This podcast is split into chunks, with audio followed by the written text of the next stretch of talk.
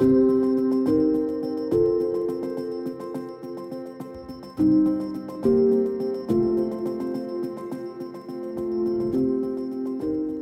sociétés en guerre, comment vivent-elles? En quoi la réaction de la société ukrainienne à la guerre est-elle différente par rapport aux autres conflits armés dans le monde? Quelle expérience humaine en Ukraine surprend une journaliste qui avait suivi un nombre de conflits armés dans le monde entier? Vous écoutez le podcast L'Ukraine face à la guerre. Ce podcast est enregistré en Ukraine et par des Ukrainiens.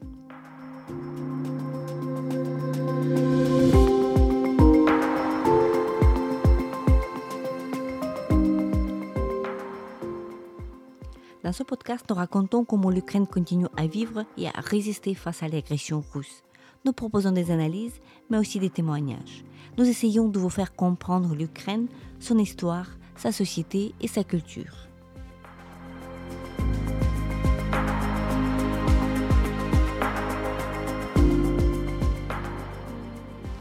Je m'appelle Tetiana Ogarkova, je suis universitaire et journaliste, responsable du département international à l'Ukraine Crisis Media Center, une ONG dont la mission est d'informer le public étranger sur l'Ukraine.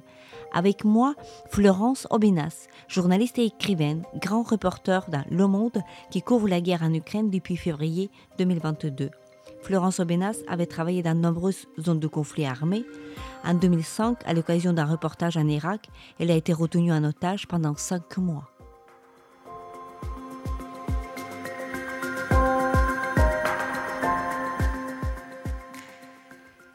Bonjour Florence, je suis très contente de vous voir aujourd'hui. Nous sommes à Paris. Je crois que ça fait des années que je vous ai vu pour la première fois, mais c'était, une photo affichée à la mairie de Paris. J'étais étudiante à Paris à cette époque-là, je vous connaissais bien sûr pas. Ça fait un peu drôle de vous rencontrer ça fait combien? Ça fait presque 20 ans après. En tant que journaliste qui travaille actuellement en Ukraine, vous êtes grand journaliste, vous avez travaillé à Libération, Nouvel Observateur, et là maintenant actuellement vous êtes dans le monde, vous avez couvert pas mal de conflits dans le monde, de Rwanda à Irak, Kosovo aussi, et donc là vous vous, vous euh, concentrez sur l'Ukraine depuis un certain temps déjà euh, pour le journal Le Monde. Alors, ma première question serait dans quelles euh, conditions et comment est-ce que cette première rencontre avec l'Ukraine était pour vous? Je ne connaissais pas l'Ukraine avant la guerre, donc je ne connais l'Ukraine que comme un pays en guerre. Et donc j'y suis allée pour la première fois euh, fin février 2022, donc tout au début de la guerre. Et c'était des circonstances très particulières parce que c'était un quart commercial d'Ukrainiens travaillant en France, à, ces métiers qu'on connaît bien pour les Ukrainiens en France, qui sont euh, euh, pour les femmes souvent nounous, souvent des personnes qui aident à la maison ou qui ont ce type de, travail. Et pour les hommes, ils travaillent dans le bâtiment pour la plupart. Et ces gens avaient décidé de repartir en Ukraine alors que c'était la guerre, et notamment les hommes. Et c'était une décision très profonde parce qu'ils ils savaient tous quand ils rentraient en Ukraine, ils ne pourraient plus en sortir, puisque les hommes n'ont pas le droit de sortir de 18 à 60 ans. Et donc, c'était, ils étaient tous là, c'était très grave, puisqu'il y avait cette décision à prendre. Et ça, ça m'a fait toucher du doigt ce qu'était, un, l'engagement ukrainien par rapport au pays, c'est-à-dire revenir et, pas simplement euh, les, Français ont vu les Français à l'international on a tous vu les Ukrainiens les Ukrainiennes surtout sortant du pays mais on n'a pas vu, moins vu, ceux qui revenaient alors que c'était la guerre et qu'ils allaient affronter ça. Et dans, dans, le, dans, le, dans ce cas, c'était très impressionnant, les gens parlaient très peu, on regardait par les fenêtres, on se demandait ça y est, est-ce qu'on y est? Il y avait les premiers gestes des gens qui vont rentrer dans un pays en guerre et qui étaient, on s'arrêtait dans des restaurants sur la route, qui étaient de prendre les serviettes, d'emballer des, des petits objets qu'on allait donner là-bas parce qu'on ne connaissait pas la situation. Et c'était, c'était un moment très fort, et, c'est vrai que euh, ça a renoué avec le fait que euh, les conflits ou les, grandes, les grands moments historiques nous obligent à prendre un chemin. Et tout le monde se demandait est-ce que je prends le bon chemin? Est-ce que j'ai raison de rentrer? Est-ce que, je dois, est-ce que je dois faire ça? Est-ce que je devrais au contraire rester en France? Et donc il y avait toute cette, euh, tout ce côté très tragique dans ce car. Et c'est comme ça que je suis arrivée pour la première fois en Ukraine. Donc c'était très fort. C'était un car direct qui venait de la France jusqu'à l'Ukraine. Exactement, de Paris jusqu'à l'Ukraine. Donc c'était trois jours de voyage à peu près.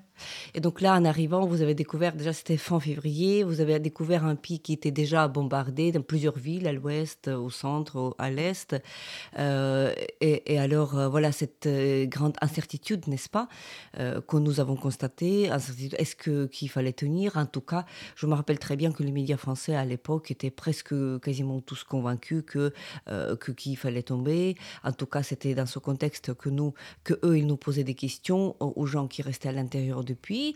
Quel était votre euh, ressenti par rapport euh, aux événements justement militaires? Parce que vous avez quand même une expérience de, de, couvrir les guerres et de voir comment comment ça se passe sur le terrain quand il y a des guerres c'est vrai que j'étais un peu comme tout le monde, je vous l'ai dit, c'est la première fois que j'allais en Ukraine, donc je, connaissais mal le pays. Et, on avait cette impression, nous tous, je dis on, et pour parler des journalistes, cette impression qui était de dire la, Russie, c'est un pays tellement fort, un pays qui fait tellement peur, qui, euh, respire la puissance, la force, la volonté de, euh, conquête et de conquérir. Et donc, j'avais, comme tout le monde, cette impression que euh, qu'il fallait bien sûr tomber. Et je dis bien sûr volontairement. Et donc on est arrivé sans savoir du tout ce qui allait nous attendre. C'est-à-dire que euh, nous, on avait un matériel euh, qui était des, gilets pare-balles dès, le, passage de frontières, euh, qui était du matériel satellite, qui était, on s'attendait vraiment à une guerre totale sur tout le territoire. Donc on ne s'attendait pas, nous non plus, à cette résistance ukrainienne qui était très frappante. Et c'est la première chose à laquelle j'ai été confrontée. Donc, on s'est arrêté à Ivano-Frankivsk, qui est donc une ville à l'ouest, et qui l'aéroport avait été bombardé dans les premiers temps, mais la ville était dans un calme relatif. Donc, quand je dis un calme relatif, c'est-à-dire que toute l'Ukraine est en guerre, mais toute l'Ukraine ne combat pas. Enfin, en tout cas, mais toute l'Ukraine est sur le pied de guerre, toute l'Ukraine s'attend, et euh, aujourd'hui encore, hein, c'est très frappant. Et donc, il y avait cette ruée dans les rues de d'Ivano qui était euh, les gens voulant s'enrôler dans, euh, ces brigades territoriales, cette armée territoriale qui a, été, qui a fait la stupéfaction du monde entier.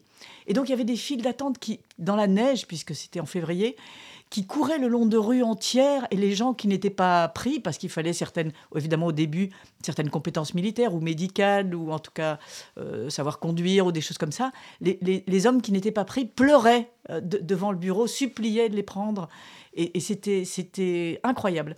Et ensuite j'ai interviewé un, un général qui nous disait 70% des hommes ukrainiens se sont présentés dans ces brigades territoriales. Et, pour nous, ça a été quelque chose d'incroyable. Euh, c'est-à-dire que les guerres, elles suscitent parfois ça. Les gens disent Moi, c'est pas ma guerre, je veux pas la faire, euh, ça me concerne pas, etc. Et, et là, c'était absolument l'inverse. C'est-à-dire que tout le monde se sentait tous les hommes ukrainiens se sont sentis concernés, mobilisés et ont tous euh, afflué vers là. Donc il y avait ces, grandes files d'attente dans une ville relativement préservée. Donc c'était très impressionnant. Oui, donc Ivana Frankivsk qui s'est situé, euh, je tiens à rappeler à nos auditeurs, euh, à l'extrémité l'ouest, presque à l'ouest voilà. du pays. Donc c'est vrai qu'il n'y avait pas de troupes russes qui approchaient cette ville. Comme à Lviv, nous avons vu, je me rappelle aussi très bien des images de la ville de Lviv. Lviv était un hub, comme on dit maintenant, pour les déplacer. Il y avait des trains qui allaient de mm. Kiev jusqu'à Lviv. Il y avait énormément de femmes aussi. Donc vous avez évoqué des hommes, oui. Mais est-ce que vous avez prêté attention au rôle de femmes euh, pendant cette guerre? Quelles étaient vos, impressions? Alors c'était vraiment euh, tout un pays mobilisé. Et je n'ose pas dire les femmes, mais presque les enfants aussi. Enfin, je veux dire, c'était, personne ne, se disait ça ne me concerne pas. Et donc, les femmes étaient, étaient extrêmement mobilisées. Donc, tous les lieux, beaucoup de lieux publics de la ville avaient été. Euh, euh, pris, enfin, euh, c'est-à-dire qu'il y avait des cantines, des, dortoirs qui, qui, étaient à la fois pour les soldats, pour les réfugiés, pour, pour tout le monde.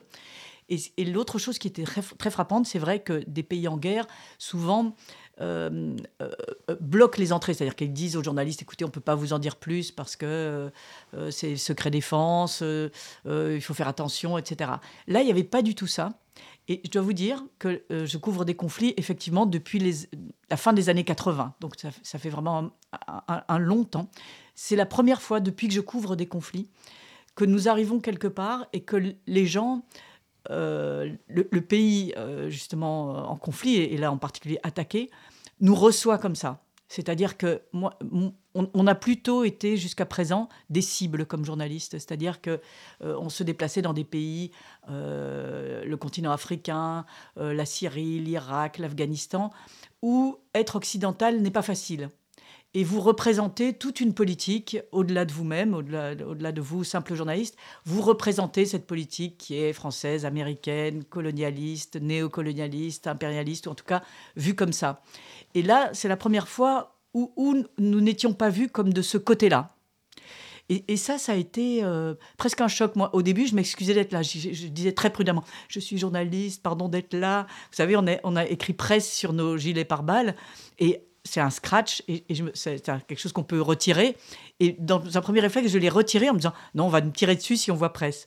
Et c'était tout à fait l'inverse. Et donc, ça a été euh, euh, une expérience tout à fait inédite pour moi de ce point de vue-là. Mhm. Donc, dit que les Ukrainiens, vous, vous, accueillez les, bras ouverts. Et puis, oui, c'est vrai qu'il y a, ces, ce, respects, ce respect euh, pour la presse, notamment pour la presse internationale, parce que les Ukrainiens euh, comprennent très bien. C'est que, d'ailleurs, si on regarde, on voit qu'il y a quand même déjà, malheureusement, un nombre de journalistes étrangers qui ont perdu leur vie depuis neuf mois de cette guerre, notamment, je pense, à ce jour journaliste de BFM TV, 25 ans, qui, qui était mm. tué. Il y en avait d'autres qui n'étaient pas français, deux Américains. Mm. Après, il y avait aussi les, les, mm. Ukrainiens. Mais eux, par contre, d'après l'information que nous avons, ils étaient tués déjà dans les zones de combat, et notamment par, les, par, par, par, les Russes, par les balles égarées et autres situations. Oui, c'est tout à fait intéressant. Et comment expliquez-vous d'ailleurs euh, cette attitude? Pourquoi, en fait, cette attitude plutôt bienveillante euh, vis-à-vis de la presse? Parce je, pense que c'est parce que. Alors, je, l'ai vu avec une, presse qui serait. Euh, euh, bien sûr euh, américaine, mais aussi on a des confrères venus d'Asie qu'on croise régulièrement sur le terrain. On a des confrères venus, pour certains, de, pays arabes, Al Jazeera, etc., qui étaient accueillis comme nous. Donc il y avait, c'était pas simplement on est entre nous, c'était aussi une, attitude générale vis-à-vis de la presse. Donc ça c'est très important à, comprendre. Hein. Il n'y avait, pas de les, bons journalistes qui viendraient des bons pays et les journalistes auxquels il faudrait faire attention pour une raison X ou Y. Donc il n'y avait pas ça. Je, pense que, euh, les Ukrainiens ont, euh, été extrêmement... Euh, alors j'ose pas dire habiles parce que ça, voudrait dire que ça n'est pas ressenti, mais ils ont été... je pense que c'est le premier pays qui a compris l'importance d'une communication directe et d'une façon de s'adresser à un public. C'est-à-dire qu'on a tous été sidéré de l'attitude, de, par exemple, de, votre président, euh, Volodymyr, qui fait sa conférence de presse tous les soirs en direct sur les réseaux sociaux. Donc, qui veut avoir l'avis de l'Ukraine officielle, il suffit de se brancher. Donc, cette espèce de, manière de parler.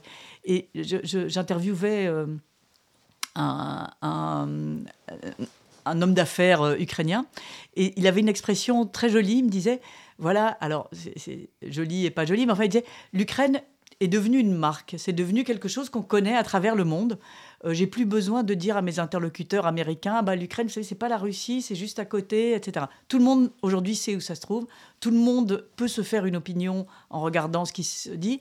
Et, ça aussi, c'est assez rare. Et donc, je, pense que c'est cette raison-là qui fait que les Ukrainiens ont compris que communiquer euh, n'est pas simplement euh, mentir à son interlocuteur pour des raisons de guerre ou euh, enjoliver les choses.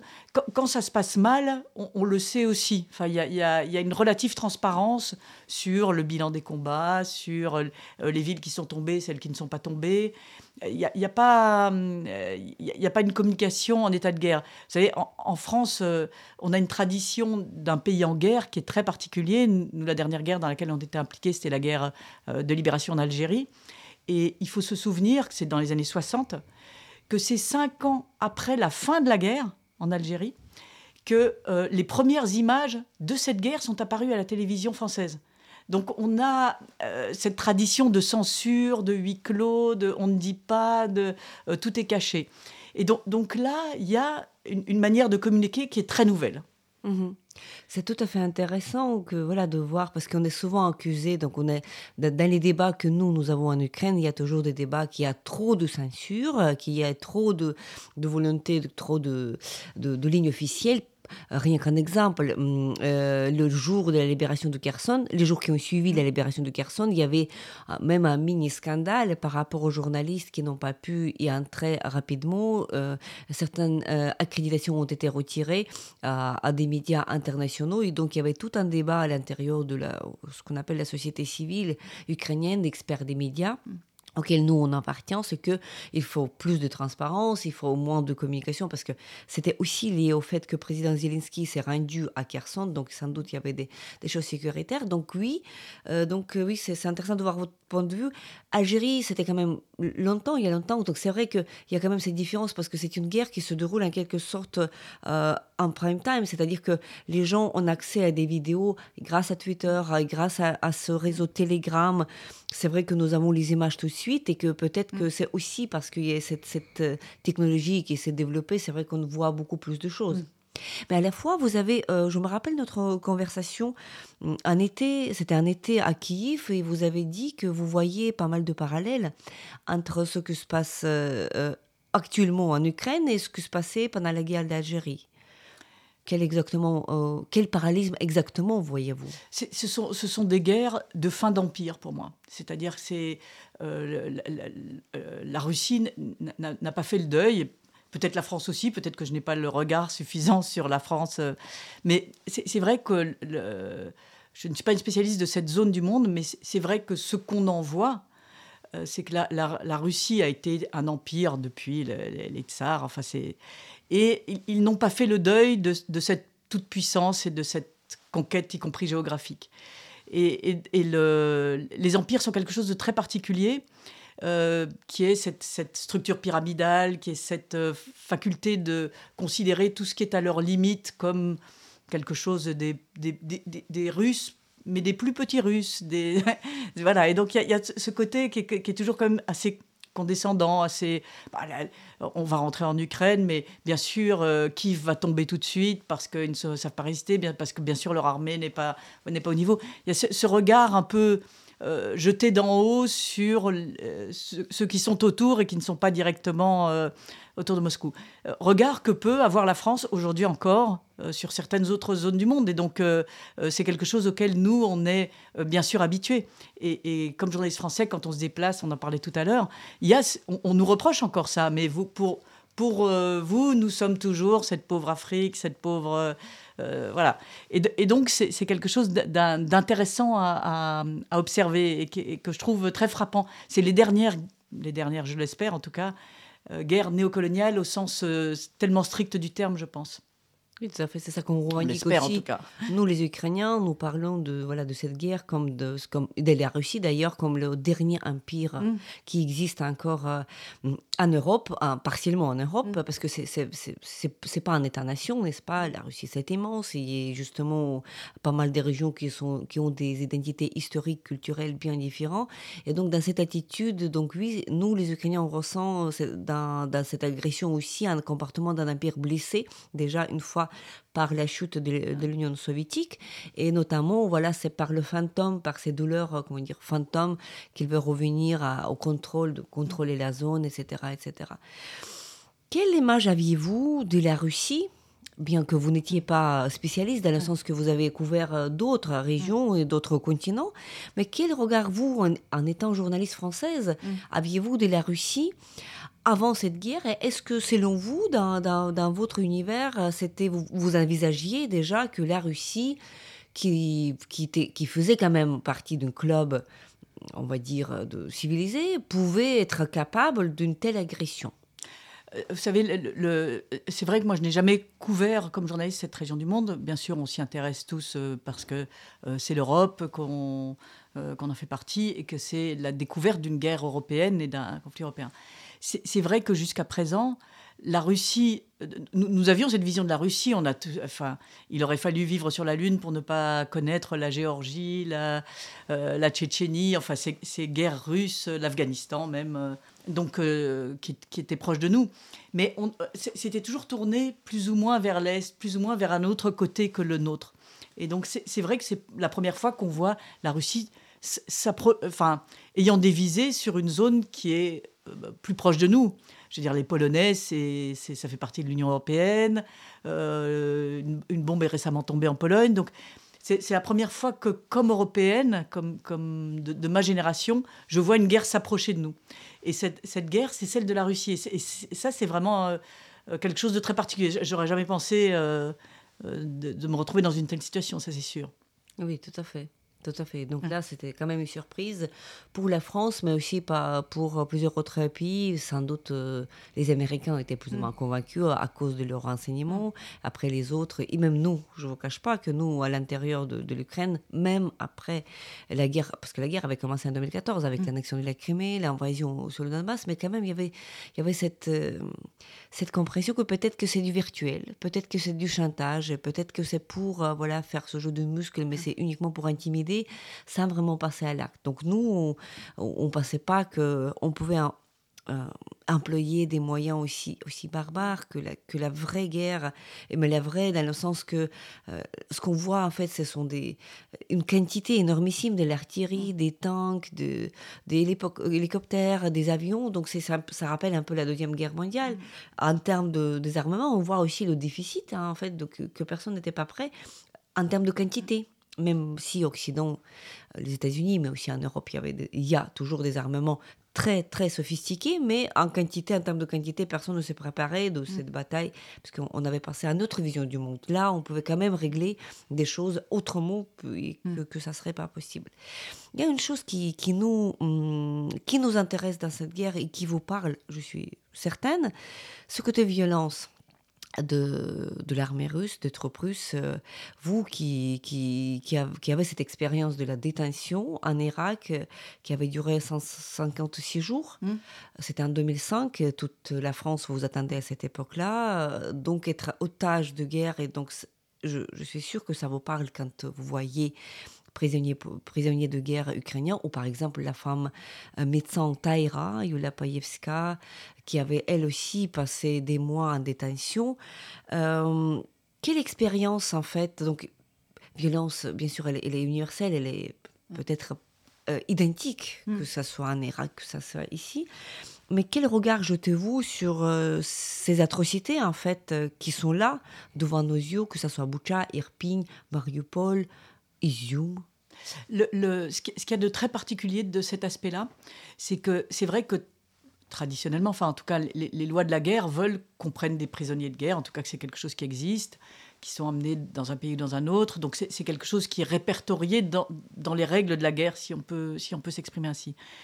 Là, euh, vous parlez de, détention civile, de civils, ce qui est très différent. Hein. donc, ce ne sont pas des combattants, ce ne sont pas des gens arrêtés les armes à la main, ce ne sont pas des gens qui étaient sur le champ de bataille comme combattants. Donc, c'est vraiment très, très différent. Les lois de la guerre l'interdisent, Et nous, ce qu'on voit et qui est très, très frappant pour nous, euh, c'est euh, détention de civils c'est déportation de civils, le fait qu'ils soient euh, déportés ailleurs, que des régions entières soient vidées sous un prétexte ou sous un autre, euh, en disant on va, les, on va les transporter là, que des gens qui sont tout simplement dans la rue, tout à coup sont raflés euh, par des soldats et déportés ailleurs. Donc ça, c'est quelque chose de très particulier à cette guerre. Et c'est vrai que vous le rappeliez, j'ai été otage en Irak, certains de mes confrères ont été otages en Syrie, nous avons actuellement un otage français au Mali. Donc les journalistes, les humanitaires euh, ont, pu avoir cette expérience, mais il s'agit, euh, alors je ne relativise pas, bien sûr, c'est des symboles, mais d'une poignée de personnes. Là, on parle de, dizaines de milliers de personnes, on ne sait même pas combien exactement. On parle de la ville de Kherson, on ne sait même pas combien de personnes ont été déportées. Euh, c'est un nombre incroyable.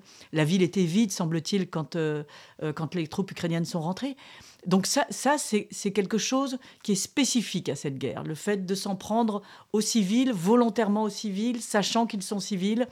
Et, ces déportations massives de gens qu'on met dans des camps, on ne sait même pas où, on, a peu de visibilité là-dessus. Et ça, c'est il y a une prise d'otage de large partie de la population euh, et, où ça devient très difficile parce que euh, un otage, trois otages, dix otages, un État peut, les, peut gérer comment gérer 10 euh, 000 personnes, 20 000 personnes, des enfants, des institutions entières vidées, donc avec des personnes blessées, handicapées, des orphelinats. Contre quoi les échanger? C'est même particulièrement injuste parce que vous n'allez pas rentrer prendre des Russes pour faire des échanges. Enfin, on, se retrouve là dans une situation qui est tout à fait inédite. Et, tout à fait particulière. Et on parlait de, cette, de cet héritage ancien d'empire de, de, russe puis d'empire soviétique qui était ça, ces déplacements massifs de population? Et là, ils se comportent comme si cette population était encore la leur. Et on en revient à ces guerres coloniales et à ce oh bah écoutez qu'on les amène en Ukraine ou en Russie, c'est pareil. Mais non, c'est pas pareil. C'est incroyable. Et ça, je trouve, c'est une problématique extrêmement intéressante, extrêmement intéressante. Et, je le dis comme journaliste, intéressante est sans doute un mot euh, malvenu parce qu'elle est terrible aussi, elle est dramatique. et parce que comment ça va se résoudre? C'est-à-dire comment l'Ukraine va pouvoir faire revenir ses ressortissants qui veulent revenir en Ukraine.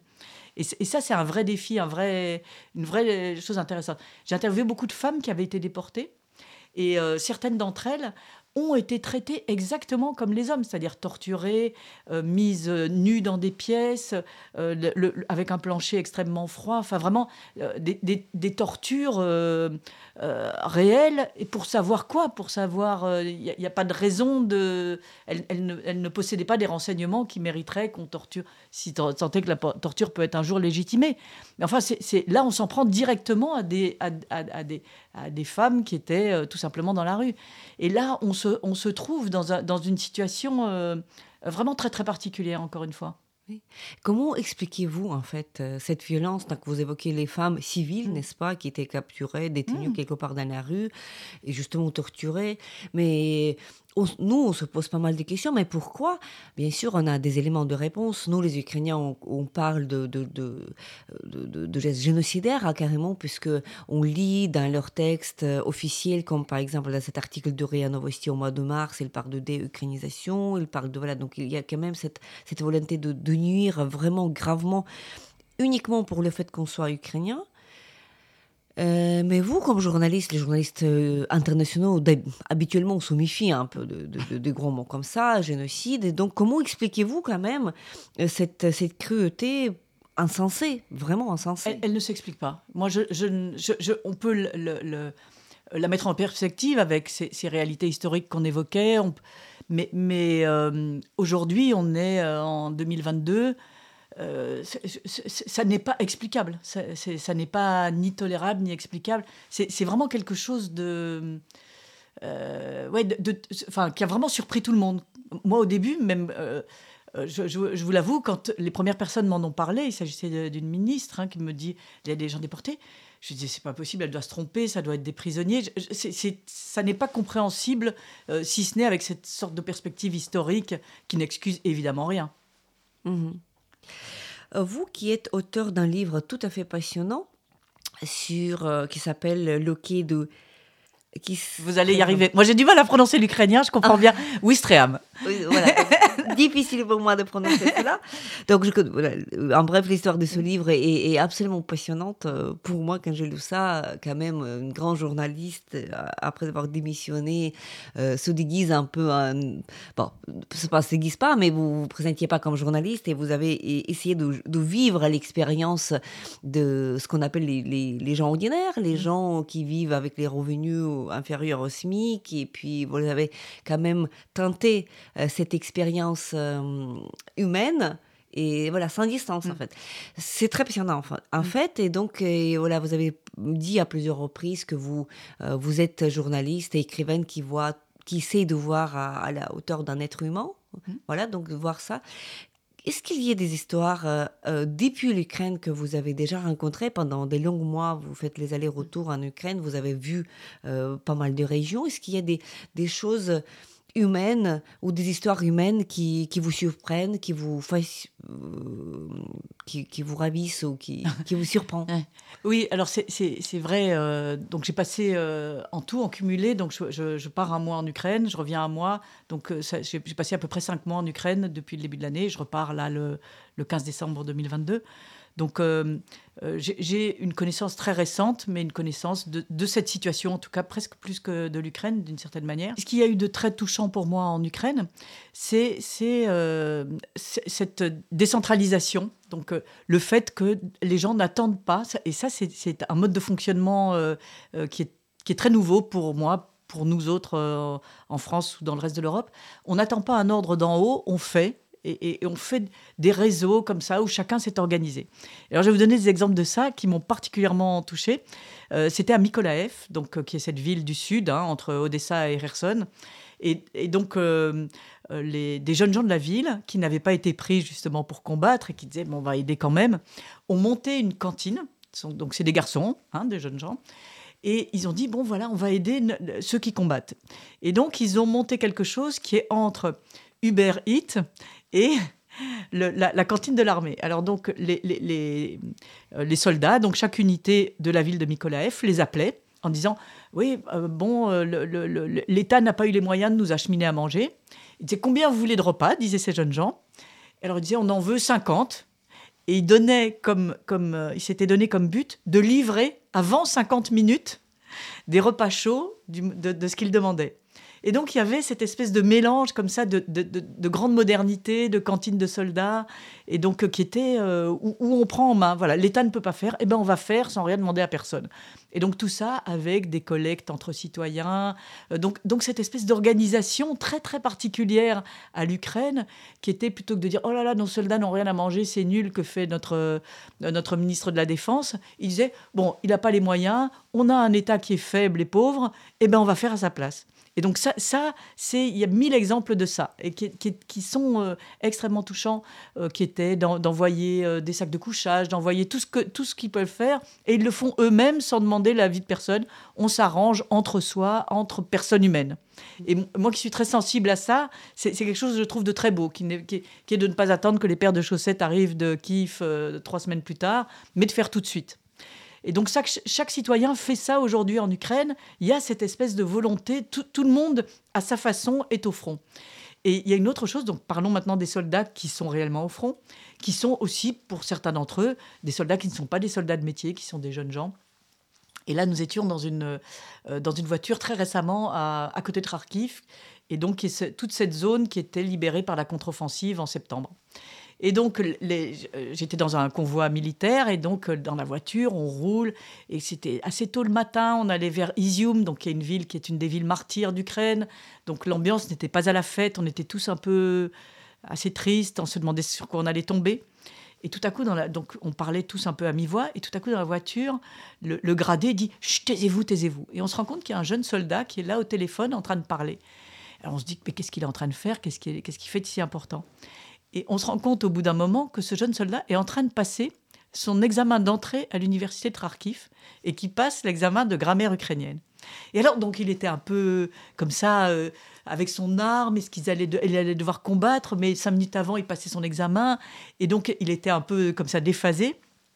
Et tous les autres autour, et c'était vraiment charmant, lui soufflaient les réponses. Alors, il, soufflait les réponses. Alors, à un moment, personne ne sait. Alors, le gradé lui dit Dis que tu es hors d'une zone de réception. Et donc, il y avait toute cette chose-là.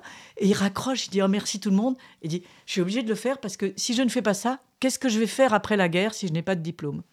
Et je trouvais ça assez beau parce que ça signifiait deux choses. C'est-à-dire que la vie ne s'arrête pas, la vie continue. C'est pas parce qu'il y a la guerre qu'on met tout le reste entre parenthèses. Et le gradé et tous ses camarades le comprenaient. Donc, y avait, il y avait une compréhension de cette situation. Et de l'autre côté, il y avait cet espoir fou, insensé et très réel que la guerre aura une fin. Qu'est-ce que ça va se passer? Et pour lui, la guerre, après, je lui ai demandé, mais quand est-ce qu'elle va s'arrêter? Il savait pas, mais il dit, mais elle va s'arrêter, c'est sûr, et je, rentrerai à l'université.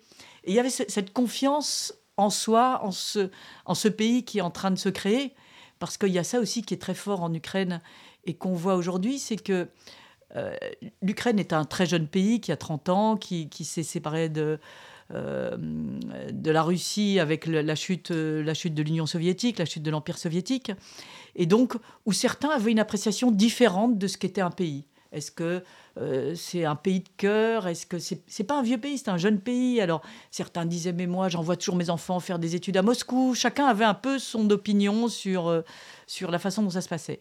Et là, on assiste en direct à la naissance d'un pays. Et ça, ça c'est quelque chose de très fort. Euh, la naissance d'un sentiment national.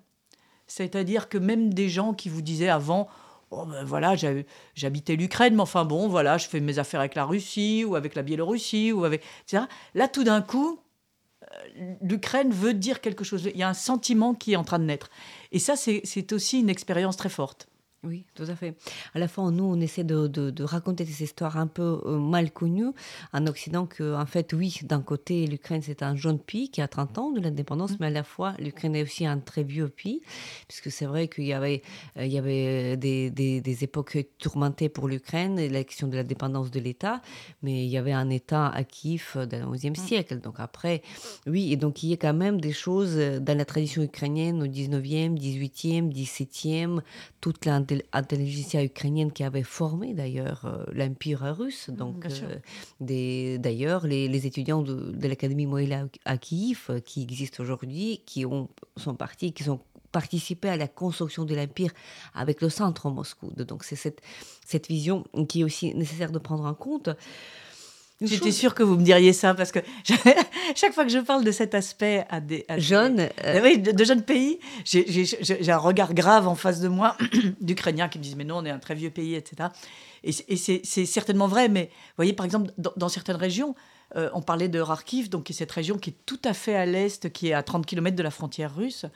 Bien sûr que les gens étaient ukrainiens, mais par exemple, euh, une des personnes me racontait, bon, ben, ici, il y avait l'école publique qui est en ukrainien, évidemment, mais beaucoup de gens mettaient les gens, leurs, enfants à l'école russe, dans des écoles privées, parce que pour nous, c'était plus important qu'ils apprennent le russe pour des raisons diverses, etc.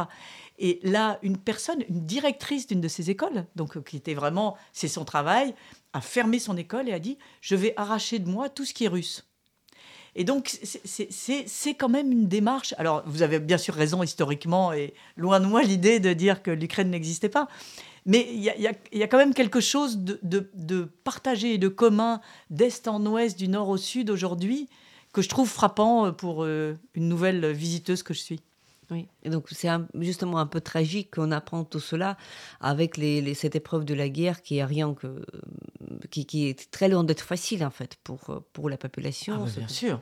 Parce que là, c'est quand même c'est dans les circonstances tragiques et puis après il y a, on pense aussi à tous ceux qui n'ont pas survécu jusqu'à ils vont pas survivre et encore vont pas survivre jusqu'au moment de, la victoire et pour voir un nouveau pays pour voir qu'on nous on espère tous cette nouvelle société aussi. Il y aura des choses qui seront plus tolérées. D'après ce que nous nous ressentons seront pas tolérées après après la victoire. Hum, une autre question qui m'intéresse, vous avez dit que vous passez un mois en Ukraine, mais vous passez un mois en France après. Et donc, ce qui nous intéresse hein, comme, comme, comme, Ukrainiens, et que, quel regard jetez-vous sur cette évolution de l'attitude euh, purement française envers, euh, envers euh, ce qui se passe en Ukraine Parce que nous avons vu, d'après voilà, ce qu'on comprend, une certaine évolution. Il y a un effort du de président de la République française, Emmanuel Macron, un effort remarquable au départ d'empêcher que la guerre commence, avec plusieurs entretiens avec Vladimir Poutine. Après, on a bien sûr une condamnation très nette euh, et claire, euh, mais c'est rhétorique. Après, il y a une aide militaire.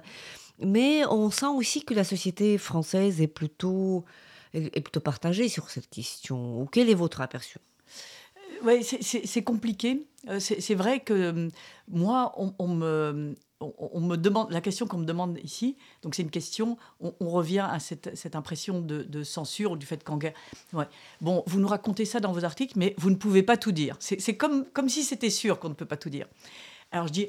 C'est sûr qu'en temps de guerre, on ne peut pas tout dire. Par exemple, hein, par exemple, les journalistes n'ont pas accès à la première ligne de front. Donc on, peut se demander pourquoi. Moi, j'ai mes idées là-dessus. Je pense que les Ukrainiens ont très peur qu'il y ait un, mort international euh, en première ligne. Je pense aussi qu'il y a une histoire d'armement. Hein. donc euh, où sont placés les, quel armement euh, Il y a des armes très sophistiquées. faire venir un journaliste peut permettre de les localiser. Donc il y a mille raisons. Euh, il y a cet enjeu de euh, y a-t-il des étrangers ou pas des étrangers? Enfin, il y, a, mille choses sur lesquelles on peut faire des suppositions et, ça reste de l'ordre des suppositions. Donc, effectivement, euh, qui dit guerre dit des accès limités, des accès. bon, et, je vous dis, on, peut le déplorer, on peut le comprendre. En tout cas, ça existe.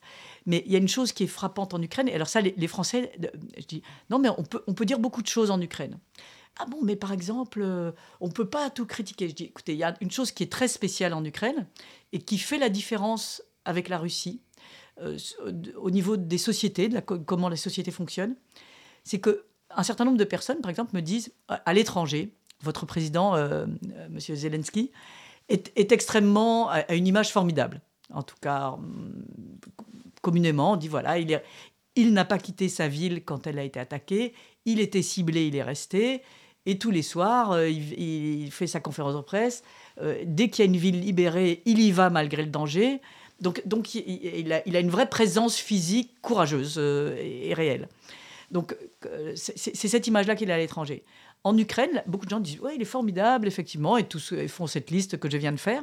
Puis ils me disent Mais de toute façon, aux élections après la guerre, toujours c'est après la guerre, je suis pas sûr que je voterai pour lui. Et, c'est quelque chose qui est inaudible en Russie, c'est-à-dire critiquer un président est absolument impossible, sa politique aussi. En Ukraine, c'est possible. Donc il y, a, il y a ce mélange de choses qu'on peut dire de façon très simple. Écoutez, moi, euh, Zelensky, je n'avais pas voté pour lui. là, je le trouve formidable, mais je ne suis pas sûr de voter pour lui après la guerre, parce qu'il avait quand même une politique qui ne me convient pas, très libérale, proche de certains oligarques, enfin, comme ça. Et donc, il y, y, a un discours qui est assez cash, si j'ose dire. Et, ça, en France, on a du mal à le comprendre. On a du mal, pour, beaucoup de, Français euh, qui, se euh, qui s'informent comme ça, euh, il y a cette espèce de grand monde issu de l'Union soviétique dans lequel on ne peut rien dire, qui est recouvert d'une chape de plomb, et on a accès à peu de choses. Il y a, accès à, plus de choses que ce qu'on pense. Même chose sur la presse, par exemple. Je dis, moi, je lis voilà, les journaux, les sites ukrainiens. Ah oui, mais enfin, ils sont contrôlés. Bien sûr, enfin, je veux dire, est-ce qu'une totale transparence existe? Non, je le regrette comme tout le monde. Mais on, peut s'y informer, on, peut, on, sait euh, qui euh, euh, est en train de trahir le pays, qui au contraire fait des choses, on sait les villes qui tombent, il y a, une, information réelle, une information euh, voilà, donc c'est, euh, l'image qu'en ont les Français est beaucoup plus rigide et fermée que ce qui est effectivement en Ukraine. Alors je vous dis encore une fois, euh, on est en temps de guerre, il n'y a pas une transparence totale, je, serai la, je suis la première à le dire, on parlait de la ligne de front et c'est vrai. L'autre chose est, donc cette guerre, elle continue, euh, on va payer notre électricité plus cher, on va peut-être avoir froid cet hiver.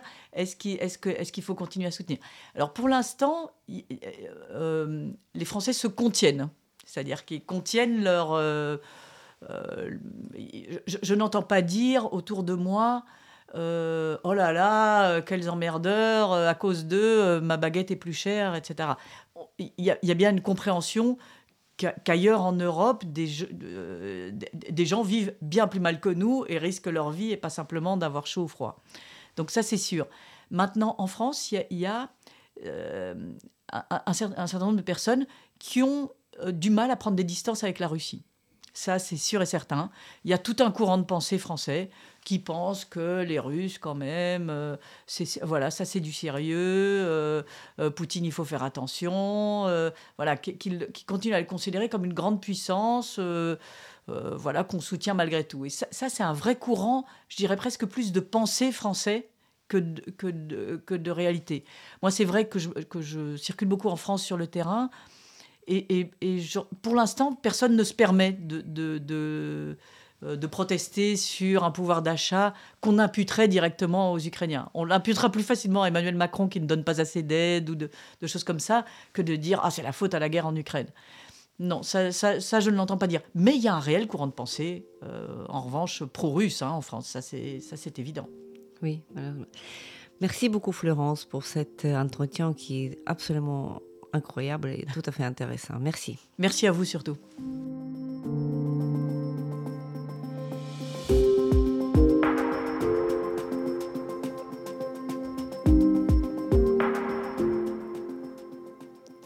C'était le podcast L'Ukraine face à la guerre. N'hésitez pas de partager cette émission, nous n'allons pas tarder à enregistrer et diffuser d'autres épisodes. Je m'appelle Tetiana Ogarkova, j'étais accompagnée par Florence Obenas, journaliste et écrivaine française, grand reporter dans Le Monde. Elle couvre la guerre en Ukraine depuis février 2022. Restez avec nous et soutenez l'Ukraine.